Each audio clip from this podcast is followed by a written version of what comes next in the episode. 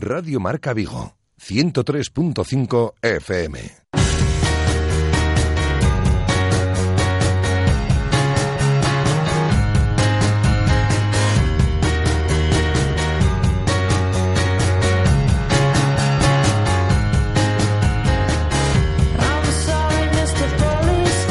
Intermedio Vigo.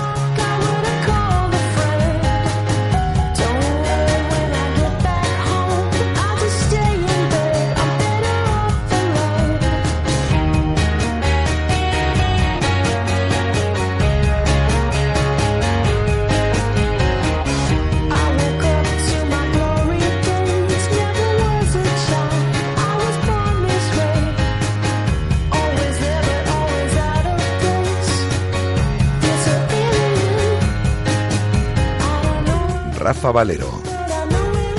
¿qué tal estáis? Buenas tardes, son las 19 horas y 7 minutos. Comenzamos este tiempo de radio desde el 103.5 de la FM, 103.5 de la FM, Radio Marca Vigo y a través de nuestra emisión online eh, para todo el mundo. Os vamos a acompañar hasta las 8 de la tarde con 10 grados de temperatura en el exterior de nuestros estudios, un 71% de humedad. Bueno, pues eh, tarde-noche con nubes, alguna llovizna por momentos en la ciudad de Vigo. Esas son las previsiones meteorológicas para el día de hoy, también para mañana jueves, el viernes podría aparecer el sol y la lluvia seguiría haciendo acto de presencia a lo largo del fin de semana. Os acompañamos hasta las 8 en punto de la tarde, resumiendo los sonidos de esta mañana de nuestro directo Marca Vigo, eh, también eh, repasando la actualidad del Celta hoy de la mano de nuestra compañera en la televisión de Galicia, Loreto Costa, y a partir de las 7 y 25 aproximadamente de la tarde, como cada dos martes, la sección solidaria que capitanea José Luis Barreiro. Los sonidos de esta mañana, que pasan por la actualidad del Celta. Entrenamiento, vuelta a los entrenamientos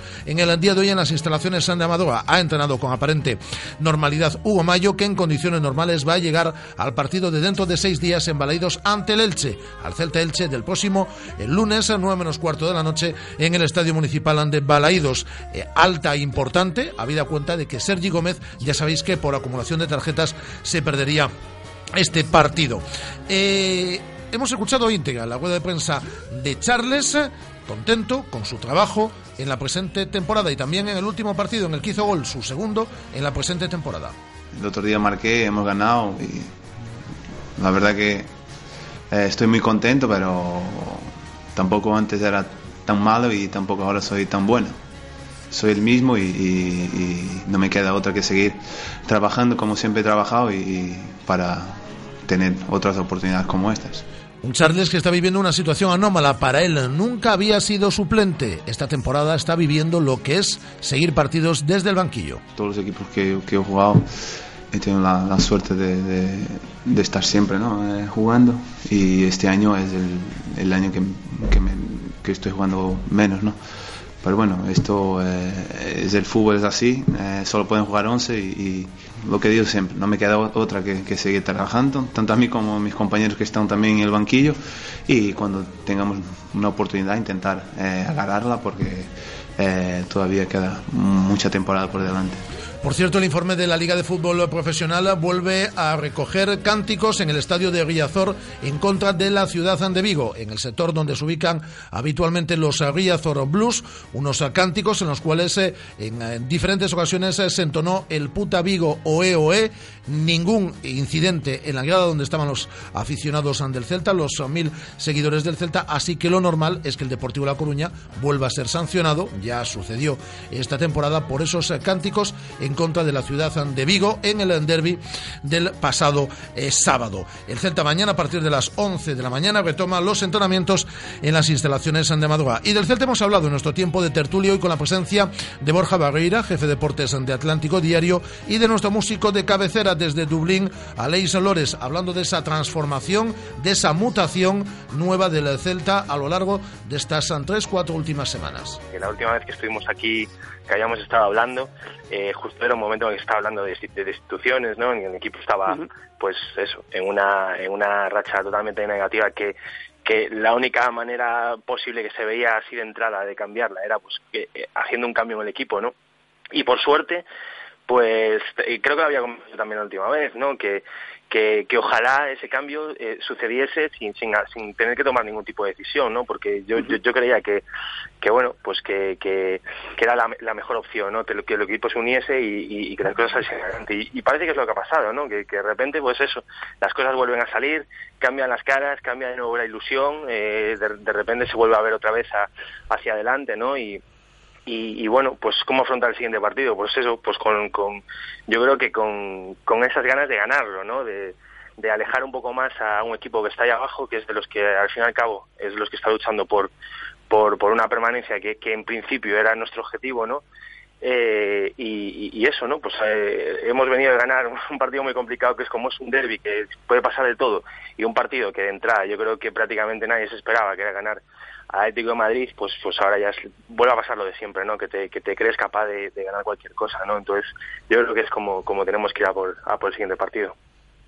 Sí, al final es una cuestión de muchas veces de, confianza, que yo siempre creo que es algo fundamental en, en deportes. Aprecia mucho más en los deportes individuales, ¿no? Cuando ves a un, a un tenista o a un golfista sin, sin confianza eh, las cosas cambian muchísimo y al, revés también. Y en fútbol también pasa lo mismo. El Celta, pues bueno, todos recordamos que en esa primera fase, esa mala racha, pues el, juego no era malo, pero al final los malos resultados van minando la, confianza de los, de los futbolistas que acabaron por, por hacer varios malos, malos partidos. Y ha sucedido lo mismo, pero al revés. Rompimos esa mala esa mala racha contra el Córdoba, un partido que tampoco tampoco fue un partido sobresaliente, luego nos vino muy bien ese empate contra, contra, contra la Real Sociedad en, en, Anoeta y gracias a esa confianza ganada en, en esos dos partidos, pues al final el, el equipo recuperó su, su, mejor versión contra el Atlético, contra el Deportivo e incluso parece que ahora los, jugadores están mejor físicamente cuando, cuando quizás no, no sea una cuestión física sino, sino mental. No, el, el, el equipo ha recuperado la confianza y se ve, se ve en el, en el juego del, del grupo, se ve en las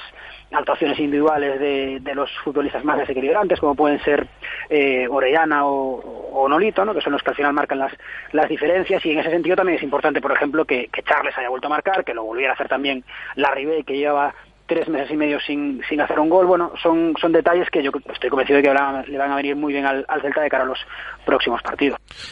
Las palabras son de Borja Barreira, de Aleix Lores en nuestro tiempo de tertulia. Eh, hemos hablado también, por cierto, con eh, Jorge Cuesta, que es el entrenador del KDTV del Celta, que ha ganado todos los partidos en la presente temporada. Eh, espectacular sus registros. Y nos fuimos a Italia para hablar con Miguel Méndez, el ex entrenador del Celta de baloncesto, que está entrenando ahora al Familia Sio, que la pasada temporada consiguieron el triplete, la Liga, la Copa y la Supercopa, que este año está disputando Euroliga, que viene de revalidar el título de Copa en Italia en una final ante Ragusa, que es eh, su gran rival también para eh, poder eh, revalidar el título de liga. Sobre esa final que ganaron el pasado fin de semana por 10 puntos de diferencia y de esa final nos hablaba en la entrevista que manteníamos desde Italia con Miguel Méndez. Bueno, empezamos muy bien el partido y, cogimos una ventaja una ventaja importante al descanso, ¿no? Estuvimos más 15, más 17 al, al, descanso y, luego ya en el tercer cuarto se, acercaron. Yo creo que nosotros, eh, bueno, nos equivocamos un poco en, el, en, el, en, la salida del tercer cuarto, bajamos un poco el ritmo del partido y, y nosotros somos un equipo para, para controlar el ritmo, no, no podemos dejar que otro equipo nos, nos, apriete, ¿no? Y yo creo que al, bajar el ritmo ya se, ya se fueron arriba, prácticamente lo igualaron, se llegaron a estar a 6, a 4 y, y y controlamos mejor el último cuarto, sí que, bueno, volvimos a coger, volvimos a coger una diferencia. Fue un partido un poco extraño, sí. Hablándonos del partido, también habló eh, del título y de su estancia en Italia, nos habló de muchas cosas, de muchas más cosas, eh, Miguel Méndez en la entrevista que manteníamos eh, con él. Y nos fuimos a Cangas para hablar con Suso Soliño, con el capitán de Balomano Cangas, Frigoríficos del Morrazo, que está realizando una temporada espectacular. Son cuartos en la tabla clasificatoria, peleando por Europa, han garantizado virtualmente su permanencia de cara a la próxima temporada. Y de eso, de las aspiraciones, de la permanencia conseguida, virtualmente hablábamos con Suso Soliño. Prácticamente la, la permanencia tenemos en el bolsillo y lo de soñar, pues, hombre, en el pueblo sí está, la gente está... ¿Cómo he hablado de Europa? Estará todo Canas hablando de Europa, claro. Sí, sí, sí, pero nosotros tenemos que ser conscientes de que va a ser muy duro de aquí al final de temporada, los equipos apretan cada vez más y si queremos conseguir algo tenemos que luchar cada partido a muerte y a ver qué pasa. Eh, las palabras de Suso Soliño en, su intervención en el, eh, en el día de hoy. Y mañana tenemos más cosas. Mañana, por ejemplo, tenemos a tertulia con la presencia de Juan González, Juanillo y de Miguel Lago. Escucharemos la web de prensa de Andreu Fontás, que es eh, quien comparece mañana ante los medios de comunicación en esas instalaciones de Amadora. Viene el alcalde de la ciudad a estos estudios, viene Abel Caballero, estaremos con él en torno a las dos de la tarde. Hay muchas cosas eh, de las que hablar con el alcalde. Le vamos a apuntar por el derby, que lo vivió en directo en el estadio de Riazor desde el palco. Vamos a hablar del eh, nuevo Balaídos, a ver cómo va evolucionando, ¿no? todas esas obras y demás, y repasar también la actualidad deportiva de la ciudad con Abel Caballero mañana en estos estudios a las 2 de la tarde. También eh, mañana eh, tenemos nuestra sección de pádel con David del Barrio, como todos los miércoles, y hablaremos con Carlos Colinas, con el entrenador del Celta Selmart de baloncesto. Esos y otros muchos contenidos y vuestra participación a través de las redes sociales y vuestras llamadas para opinar de lo que queráis. Y mañana otra vez tenemos dos entradas dobles para el Celta Elche del próximo lunes en el Estadio Municipal de Balaidos. Así que muchas cosas en el programa de mañana en el directo Marca Vigo desde la una del mediodía y hasta las 3 de la tarde. Radio Marca, la radio que hace afición. Radio Marca.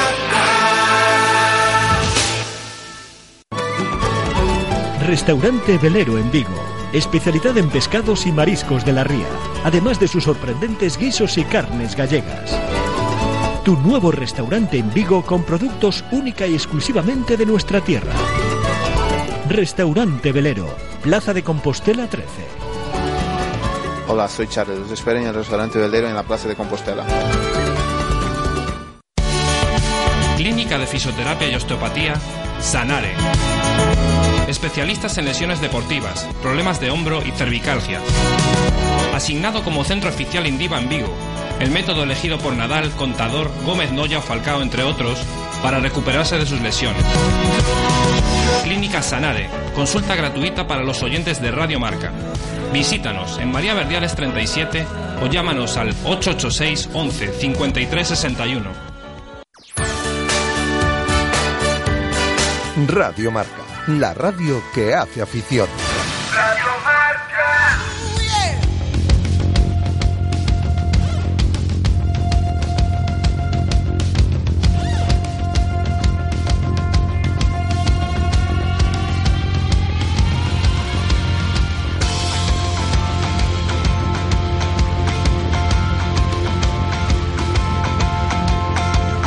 Intermedio Vigo.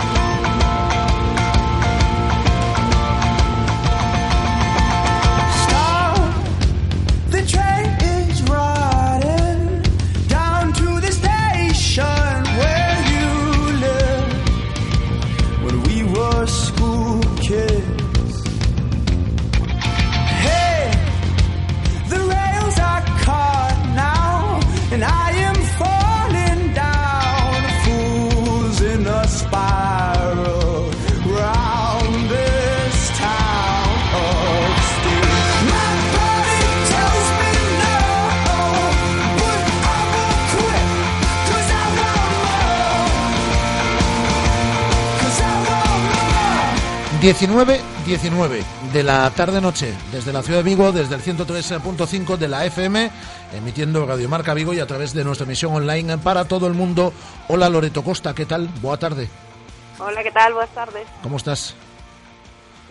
Xa de volta na vila, en Moaña, despois de estar por la mañana madruga. Sí, como case que todos los uh, case que todos los días, é que Loreto madruga moito, eh? Se está en casa porque claro, como madruga tanto, non? Sí, sí, podo decirlo, collo o barco das sete da mañán. É dicir, que o despertador soa a que hora?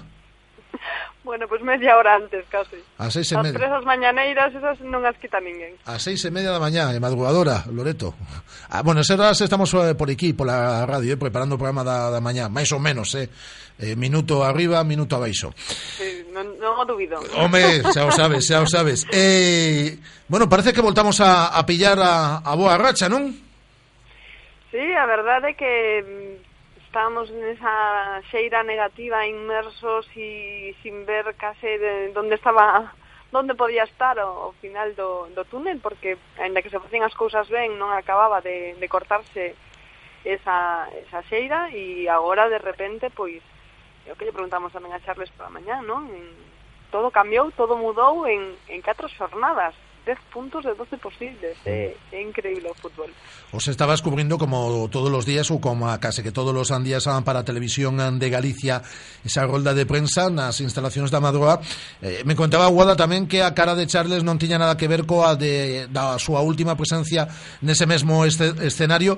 Supoño que a mesma cara tamén de todos os xogadores, non? Cando se gaña, eh, se transmite de outra forma, eh, o rostro é distinto, eh, a ledicia tamén eh, eh, se nota, non? Sí, ainda que, ainda que debo decir que era unha, unha alegría, obviamente, por este bon momento que están vivindo, pero unha alegría mm, serena, digamos. Eh, non estaban nesa euforia, obviamente, pos partido, pos derbi, con esa alegría colectiva que se desbordou, estaban agora xa cun un sentimento máis contido, que tamén é normal, xa pasaron uns días, xa o meditas e sabes que aínda quedan cousas por facer e despois do, desa euforia tamén e desa alegría que levaran tras gañar no Camp Nou, viron como se torcían as cousas. entonces eu penso que tamén deso aprenderon e alegría, obviamente, ánimo reforzado e máis no seu caso tamén que marcou, pero mm, coa serenidade xa pousando un pouco a, a, a que non se des, como diríamos, que non se desborde, que non se nos nuble a vista por, por ter gañado o derbi que ainda quedan puntos eh, para conseguir esa permanencia ainda que non teño dúbidas de que a conseguirán eh, se cadra neste mes ou, ou a principios do, do vindeiro Te gustou o derbi, Loreto? A verdade que sí. Ademais, vivino, eu vivi non Balaídos. Ah. a diferencia dos demais, eu vivi non Balaídos cos afeccionados que se xuntaron ali coas pantallas, aínda que ao principio pois estás expectante, está o Celta tampouco comezou eh, bueno, comezou un pouco contido como xogaba de, de visitante con esas chegadas do Depor, pero despois xa en Crondale Cron tomou o mando, pois xa penso que todo o mundo o veu moito bueno, con, con máis optimismo e xa despois no, despois de marcar o primeiro penso que xa um, a maioría da, da xente confiaba na, na vitoria en manter ese resultado que ao final se aumentou. Falabas de Crondelli, espectacular novamente o seu partido. O votaremos de menos a vinera temporada, non?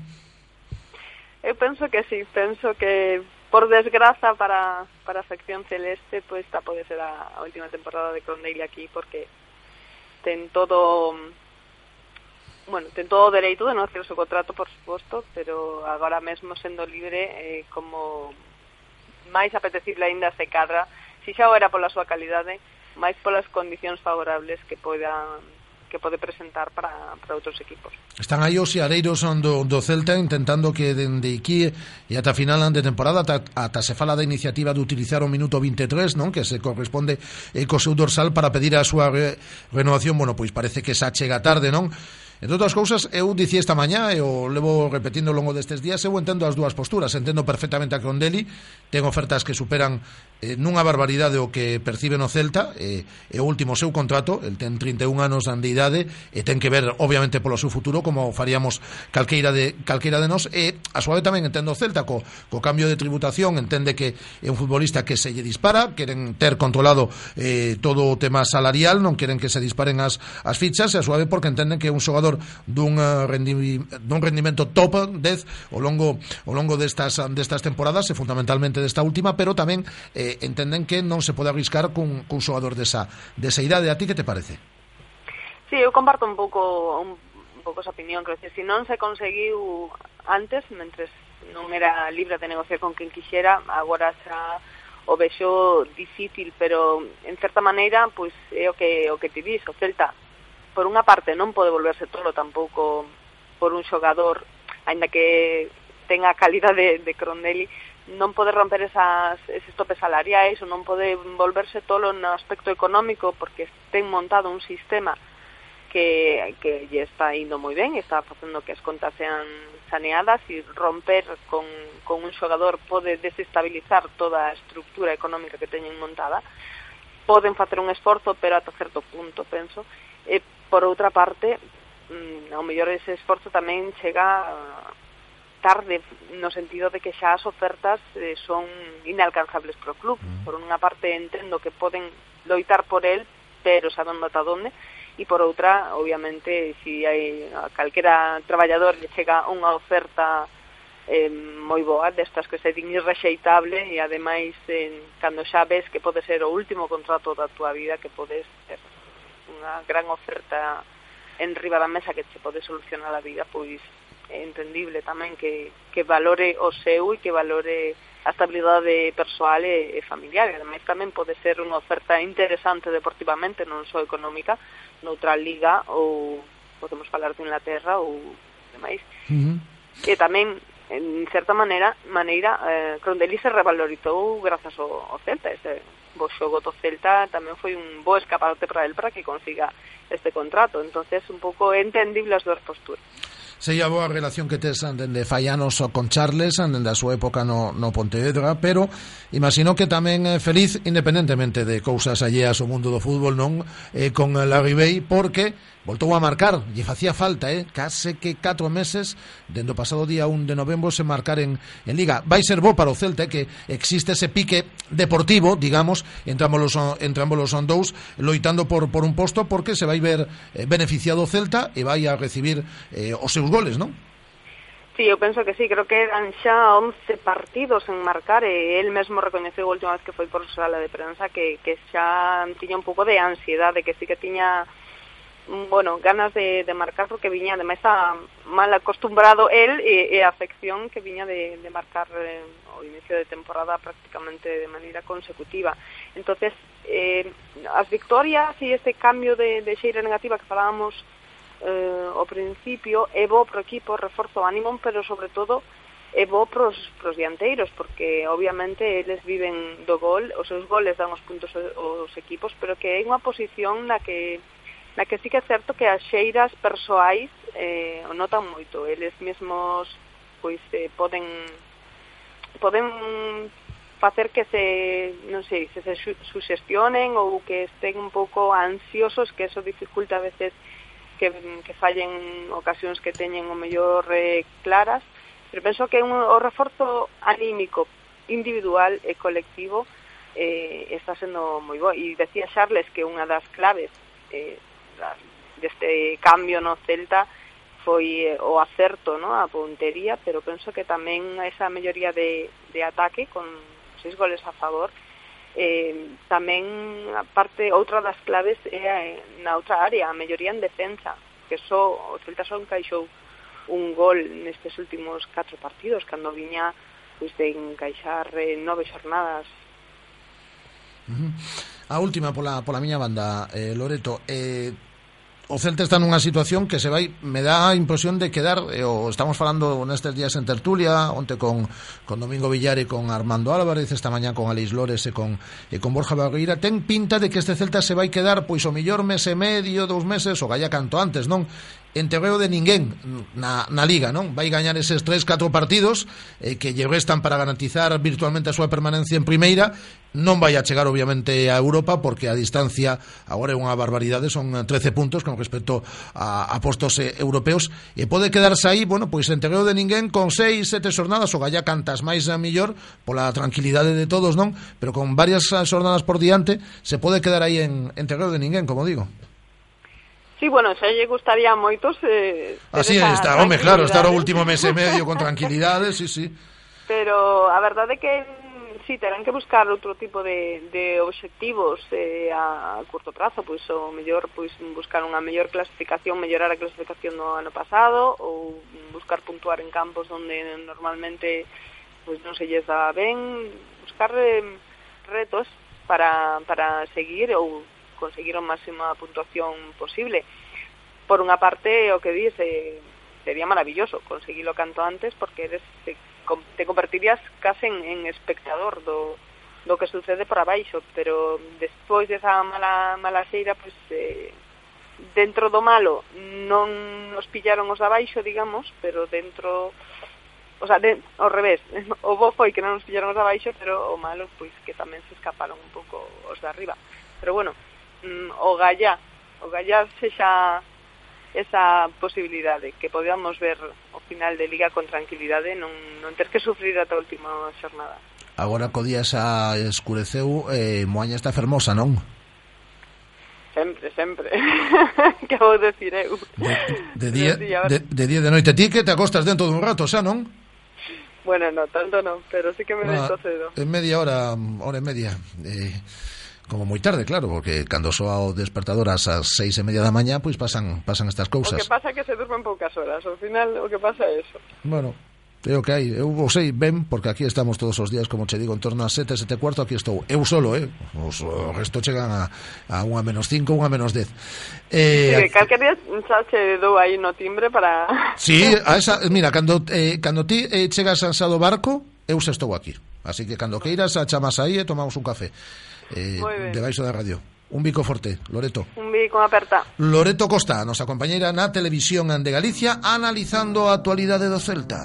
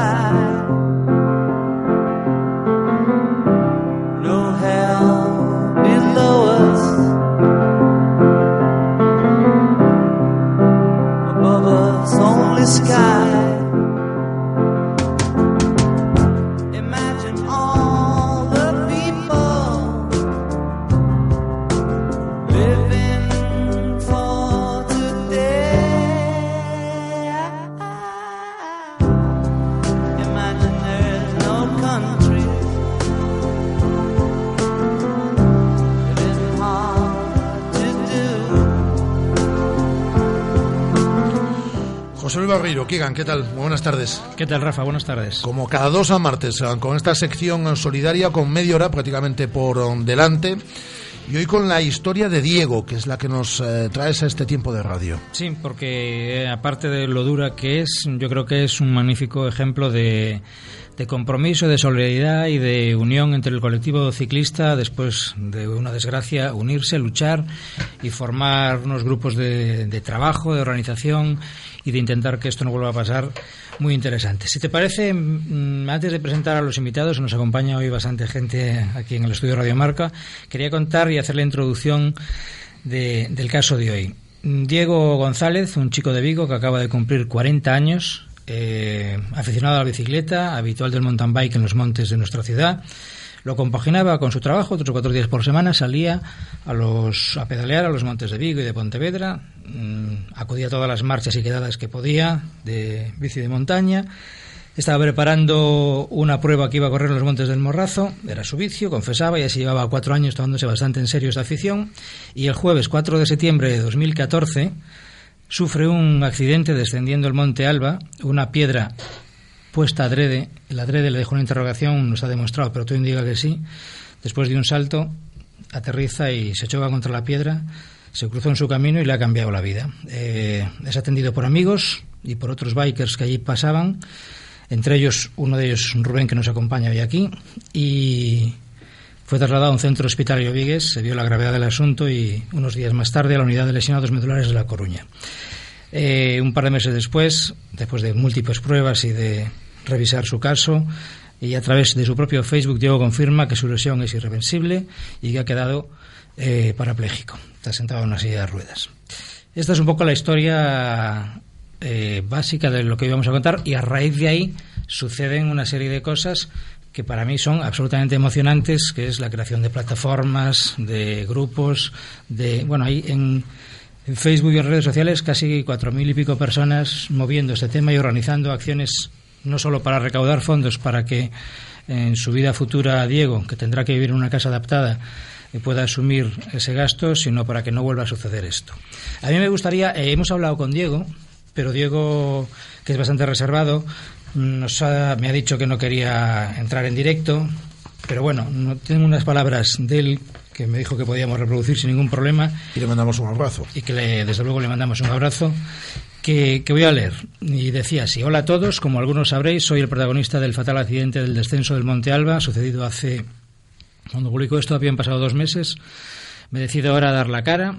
Eh, a comentar la situación actual del pronóstico médico que nos dieron a Diana Tau, a su pareja y a mí el viernes pasado, por si a alguien le interesa, sufrir una ruptura de la vértebra D5, una fractura tipo A que es de tipo definitiva e irreversible, o sea que de hombros para abajo no tengo movilidad ni, ni sensibilidad ninguna.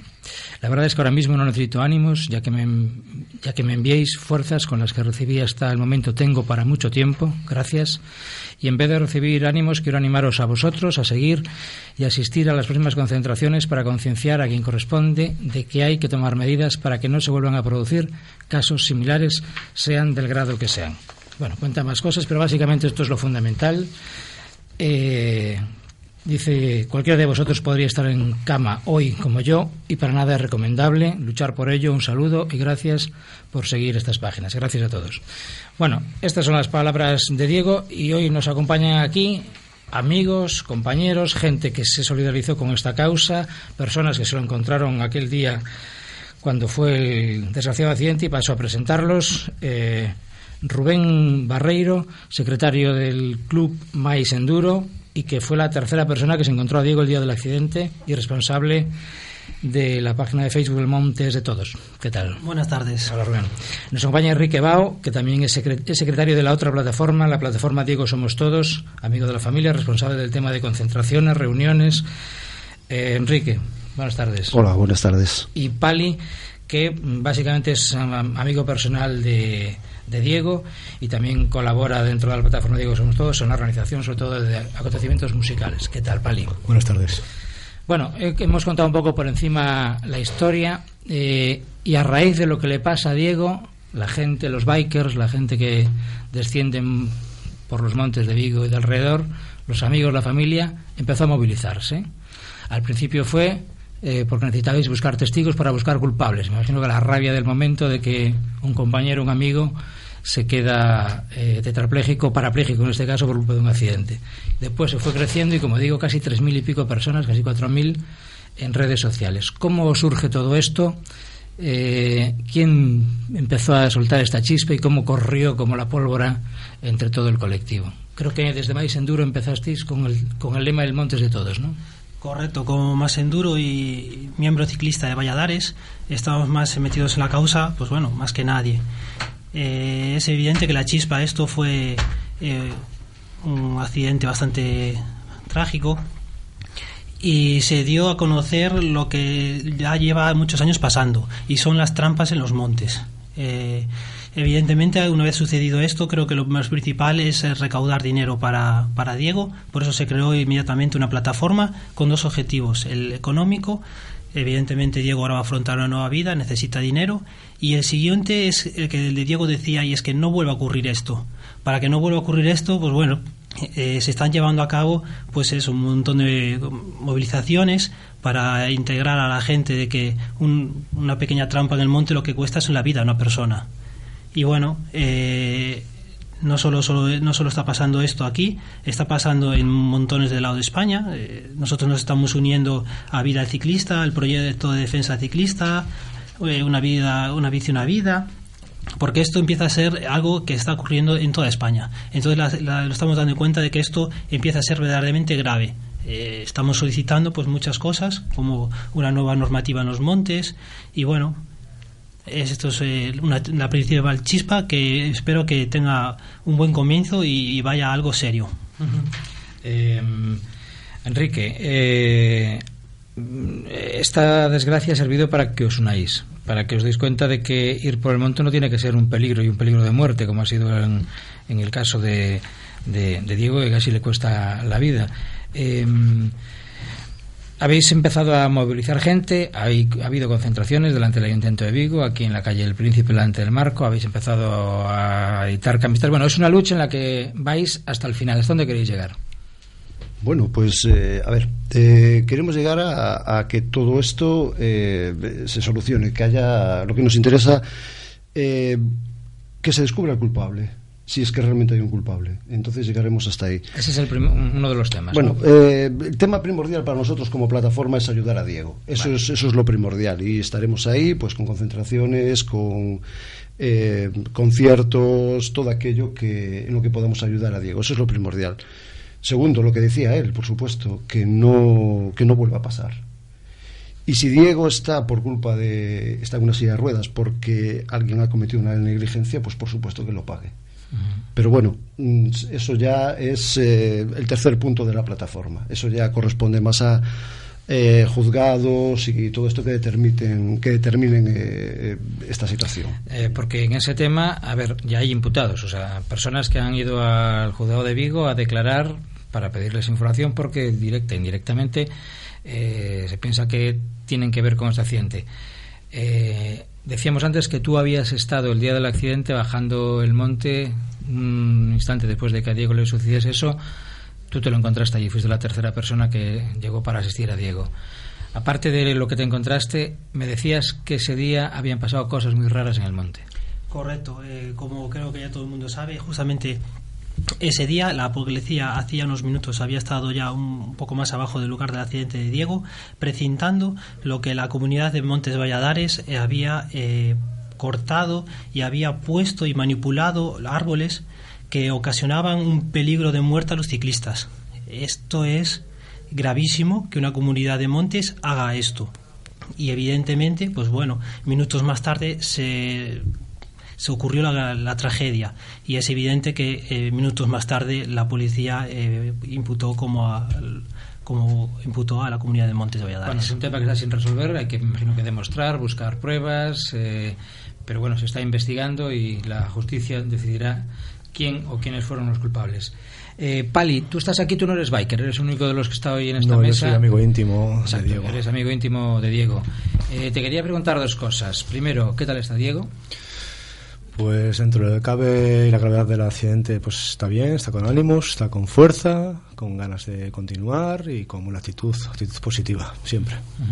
Y después, segundo, tú que no eres biker y, te has metido en, este jaleo por tu amigo, eh, bueno, estás conociendo a gente como los que tenemos hoy aquí, mm, es, eh, imagino que emocionalmente impactante todo esto, ¿no? en un primer lugar, yo al principio no me lo creía lo que le había pasado a mi amigo, no me lo creía. Después te vas dando cuenta de la realidad y, te vas metiendo un poco más, implicándote, tienes que implicarte porque es tu amigo y lo quieres y es necesario. La verdad es que no nos gustaría, nos gustaría no tener por qué hacer ningún tipo de protesta ni de concierto, porque hay unas instituciones que deberían tomar cartas en el asunto, apoyarlo y la justicia debería tomar también cartas en el asunto, pero bueno, es lo que nos queda, intentar ayudarlo en todo lo que podemos. ¿Qué creéis que no se está haciendo lo que se debería hacer por parte de instituciones o de la justicia? No sé, pregunto. Seguramente se podría hacer muchas más. Eh, en el tema del ciclismo en el monte hay un vacío legal bastante grande. Es pena, eh, tendrían que entrar un poco más la justicia y poner unas normas claras para dar un libre acceso a los ciclistas, ya que eh, un ciclista en el monte no ocasiona ningún daño. Y al igual que hablamos de ciclistas del monte, podremos hablar de ciclistas de los grandes accidentes que están ocurriendo diariamente en España para mentalizar a la gente que cuando vea un ciclista que tenga más peligro y que tenga, que tenga más cuidado de, los atropellos y de no poner obstáculos en el monte. Bueno, lo, cierto es que cosas estáis haciendo por porque esto vaya cambiando. Ya he dicho, tenéis unas camisetas verdes que ya empiezan a salir en todos lados donde pone eh, Diego Somos Todos, el Montes de Todos, las carreteras empiezan a estar compintadas por nuestros montes, eh, se organizan pruebas de descenso, de rides, eh, incluso ha habido conciertos, las corales de Vigo, sobre todo en la zona de de Benbrive, ¿no? Están siendo muy solidarias en este tema. Bueno, estáis explicando el asunto y consiguiendo adhesiones y creando pues una especie como de marea de, de gente que se quiere comprometer con, Después, eh, la justicia, las instituciones, ayudar a Diego en su nueva vida. Hay una iniciativa para ayudarle, desde lo que se recaude con los conciertos, pruebas, también hay cuentas de bancarias a las que si alguien quiere Correcto. acudir? ¿Nos hay, decir? Hay cuentas bancarias, eh, hay incluso cuenta PayPal, la Teaning, que es un euro al mes y, eso no le supone ningún trabajo a nadie. Esto a medidas de, que quiera aportar dinero, si no, pues eso, continuamente estamos haciendo conciertos, pero ah, incluso hasta podría decir que a nivel nacional, podría decir que hay barques eh, que están, eh, por ejemplo, Santi en Salvador de la Guardiola, que organizó el Diego Race, hay gente que recaudó fondos en la comida en Valencia y bueno, estamos eh, recaudando todo lo máximo posible.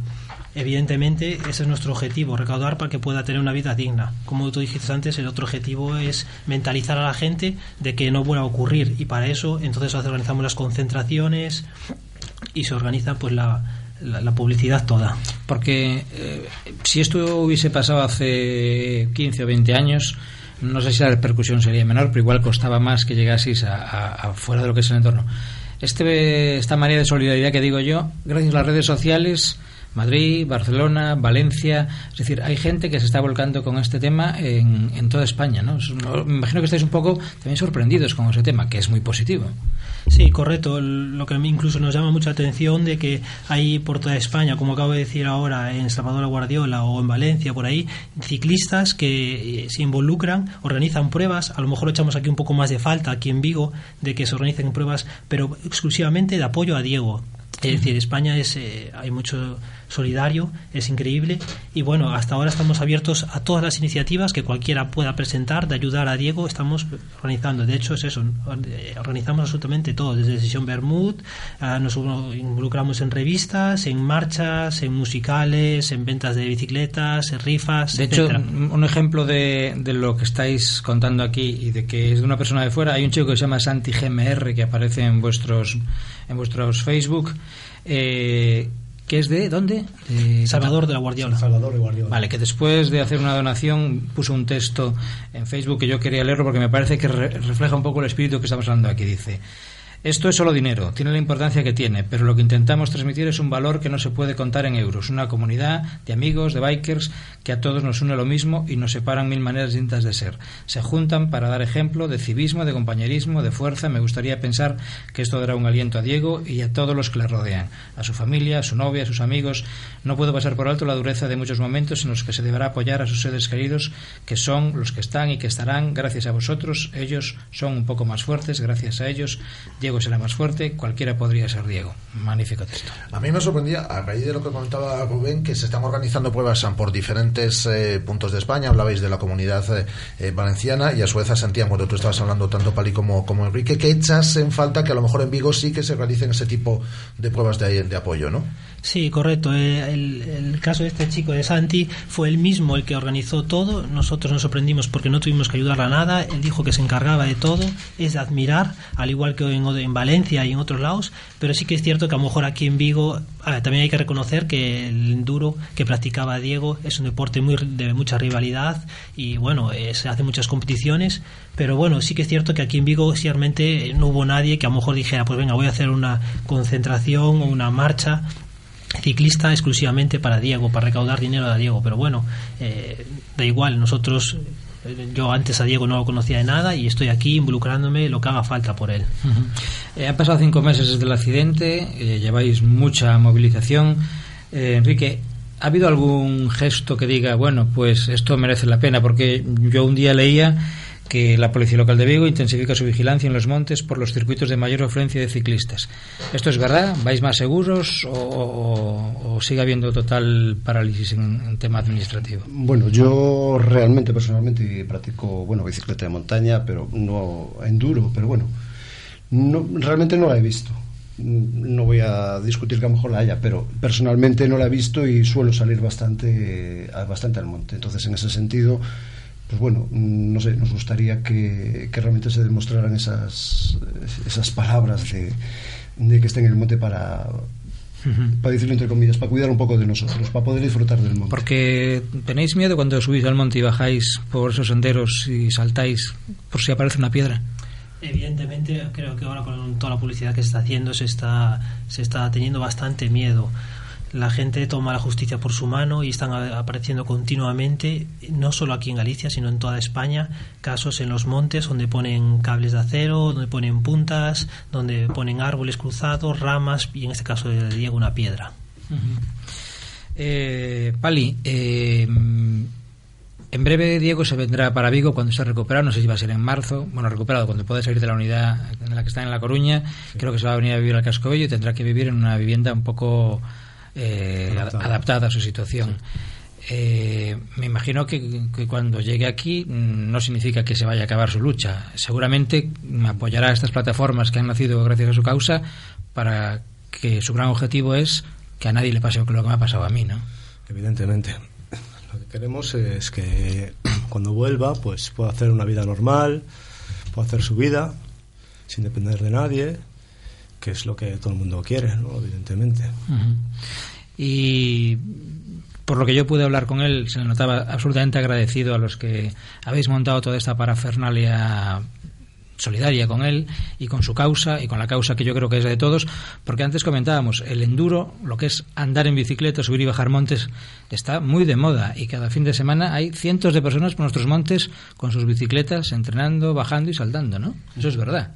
Me decías tú antes, es casi como la calle del Príncipe un día de, rebajas. Pues, eh, pues realmente sí, hay, hay una afición a la bicicleta de montaña eh, cada vez eh, mayor y bueno, yo llevo unos años practicándola y la realidad es que eh, me sorprende mucho esa afición. Aún incluso habiendo pruebas en distintas zonas, bueno, eh, rutas cicloturistas en distintas zonas de, de, Galicia, que coinciden muchas de ellas, aún sigue habiendo mucha gente pues dando una, una vuelta libre en, en, el monte. La verdad es que es muy, muy, muy sorprendente la de gente que hay.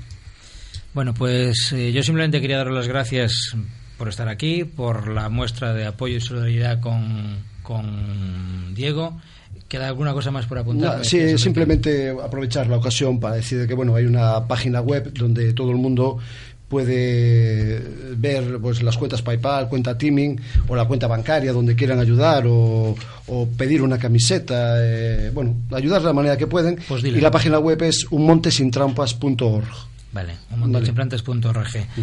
Bueno, y dime, Pali. Yo quería agradeceros a vosotros por darnos la oportunidad de podernos expresar aquí decir lo que pensamos y agradecer también a los grupos y a las salas que nos han dado la oportunidad de poder organizar conciertos para poder a Diego.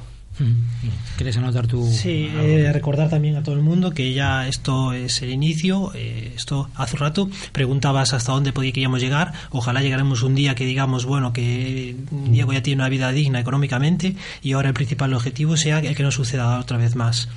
Pero mientras tanto, seguiremos haciendo conciertos, como por ejemplo va a ser el de 15 de marzo en Membrive, en el Centro Cultural Helios de Membrive, que irá a música gallega, al igual como se realizó el anterior, que fue eh, salió perfecto y admirar. Muchas gracias. Desde luego es asombroso cómo os habéis volcado con, con su causa y con, y con la vuestra. Y una última cosa, eh, la gente es increíblemente solidaria. Bueno, te lo puedo asegurar. Pues eso, es el mejor mensaje, ¿eh? Eso es lo, puede quedar para finalizar. Eso es lo, que aquí buscamos, lo sabemos, pero queremos contarlo, que la gente es solidaria y es muy buena gente, y sobre todo la gente del deporte. Gracias a los tres. Y antes de despedirnos en esta última parte del programa, no nos olvidamos de nuestros amigos de Anemia de Fanconi que tienen este sábado la milla solidaria, ¿te acuerdas, Rafa? Sí, sí, me acuerdo perfectamente. Esa que vamos a correr tú y yo. Sí, sí, sí. Solo son 1.600 metros. Ah, eso, vamos, vamos sobrados. Bueno, pues creo que Manuel Míguez, mm, de miembro de la organización y padre de una de las niñas que padece esta enfermedad rara, lo tenemos al otro lado del teléfono. Manuel, buenas tardes. Hola, buenas tardes. Bueno, ya está ahí el 28 de febrero, ¿eh? Y la milla solidaria Fanconi en Playa América. ¿Cómo está todo? Pues sí, estamos, estamos ya, estamos al 28, ya estamos en, el día, todo lo tenemos todo más o menos bajo control ya, todo controlado, todo preparado, esperando, esperando que llegue el día. Recuérdanos, en teoría mañana mm, miércoles finaliza el plazo para inscribirse. No sé si vais a ampliarlo o no. Quien nos quiera, que nos esté escuchando y nos quiera eh, anotarse para correr esa prueba solidaria, ¿dónde puede hacerlo y hasta cuándo? Eh, pues vamos a ver, yo solo lo pregunté esta tarde a Miguel, que es el, responsable del circuito, y parece ser que la federación no nos va a permitir eh, ampliar el, tema del, de la inscripción más allá del 25 por el tema del seguro de los, de los atletas. Con lo cual mañana acaba, ¿no? Mañana, mañana, acabaría. Pues venga, quien quiere inscribirse, eh, ¿dónde tiene que hacerlo y cómo? Bien, inscribirse se puede inscribir bien online en la página de Carreras Galegas y si no, pues en las, eh, en las tiendas presenciales de Viquilia Vigo, eh, en la tienda Atletis en la avenida de Balaidos y en Igrán en lo que es en Servioz, en la piscina municipal de, de Ramayosa. Eh, ¿cuántos, ¿Cuántos inscritos hasta el momento? Pues hasta el momento estamos entre los 291 y los 376. Y recordamos que hay, varias categorías, ¿no? Pueden correr niños, pueden correr carrera popular. Sí, perdona, ¿y es horquilla entre 291 y 376? Eh, vamos a ver, yo ahora mismo confirmados, confirmados, que sepa que están carreras galegas confirmados, 291. Ajá. ¿Qué pasa? Que Serviocio hoy mandó un correo con unos inscritos más. Vale, yo sí, creo que le- vale. Hay unos ese- 85 que viene marcado en rojo que creo que Miguel todavía no los pasó a, a la federación y por lo tanto aún no figuran, Son, no figuran en la cifras, de cerca de 400 y No con un último mal. día de inscripción, que es cuando la gente se anima más. Claro, que bien. no estamos hablando de Pues- una media maratón y una carrera de 10 No, kilómetros, no, no, está no. en moda, sino que estamos hablando de una milla, que es una carrera corta. De- decía que los niños también pueden participar, ¿verdad? Sí, sí, sí, tenemos categorías desde, desde pitufo hasta, hasta juvenil. Y, O sea, todo- todo. y recuérdanos cuál es el precio de la inscripción. Eh, el precio de la inscripción es, eh, son 5 euros. Ujú. 5 euros eh, que te da- daría opción a la, a la- a la camiseta. Es decir, eh, tú haces el pago de 5 euros y en, esa, en esos 5 euros entra la, la camiseta de obsequio conmemorativa de la prueba. Y por último, Manuel, si hay gente que todavía no lo sabe, porque en Radio Marca lo hemos dicho unas cuantas veces, mm, es una carrera eh, para recaudar fondos y para sensibilizar con los afectados de la anemia de Fanconi. Es una enfermedad rara que padecen sobre todo niños. Tú tienes una hija que creo que se llama Laura Míguez, que la padece. Recuérdanos qué es la anemia de Fanconi. La anemia de Fanconi es una enfermedad sanguínea. Eh, es una enfermedad que afecta a la, la célula madre de la médula. Entonces, bueno, eh, suelen terminar con un- una rotura cromosómica y suelen tener pues, muchos problemas de salud. Es básicamente, por, por decirlo una- de una forma sencilla, es una enfermedad de sangre degenerativa. Bueno, pues oye, que haya muchísima suerte, que se anoten todavía mucha gente durante lo que queda de día y el día de mañana. Enhorabuena por la iniciativa y recordamos que si sale bien, o incluso si ya con las cifras que nos ha dado creo que va a salir bien, vuestra idea es repetirla cada año en alguno de los ayuntamientos del Valmiñor, porque curiosamente todos los afectados de Galicia viven en esa zona, ¿no? Sí, eh, de momento los que, los afectados que conocemos con anemia de Fanconi, que se conocen lo que es en la Red Nacional de Investigación eh, por los médicos y por la asociación, hay cinco conocidos en el Valmiñón, en Ramayosa, o sea, que, que se conozcan. No descartemos, no descartamos que pueda haber alguien más que no, no, no conozca la asociación y no conozca la, la red, pero que se conozcan somos cinco. Muy bien, Y, pues, y el hecho, sí, la intención nuestra es eh, derrotarla todos los años entre Nigrán, Gondomar y Bayona, eso está muy claro. Pues nada, que salga muy bien la carrera, que hab- habrá también atletas de élite, ¿no? Creo que tenéis algunos confirmados de primer nivel. Pues a- algo algo viene, sí, viene David, David Gómez, por ejemplo, viene, no viene a correr, pero sí viene. Al de atleta, Eh, sí. Sí, Daniel Barriela también viene a correr. Y después tenemos a Esther Pedrosa, que si el viernes no terminase muy tarde en la, la gala que tiene de, de premios en, en Sada de, al mejor gallego, si no terminase muy tarde también se ha- nos ha confirmado que, que asistiría. Bueno. Pues que vaya todo muy bien, como decía, una carrera muy chula, una milla solidaria por la de Fanconi este sábado. ¿A qué hora empieza?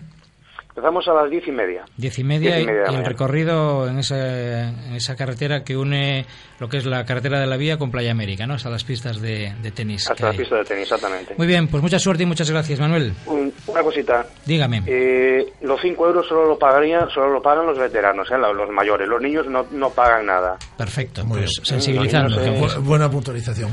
Si algún niño quiere hacer un donativo de un euro 50 céntimos, o sea, el que quiera hacer un donativo puede hacer el donativo que, que él estima oportuno, pero lo que son categorías de, de niños no paga. Pagarían milla federada, milla popular y nada más. Perfecto. Muchas gracias, Manuel. Venga, Vale, un abrazo. muchísimas gracias. Hasta luego, que salga todo bien Venga. el sábado. Nos quedamos sin tiempo, Kigan. Será hasta dentro de dos martes. Gracias también a nuestros invitados en el día de hoy. Mañana volvemos a partir de la una del mediodía. Ahora os quedáis con la Champions en marcador y juega el Barça ante el Manchester City. Hasta mañana. Adiós.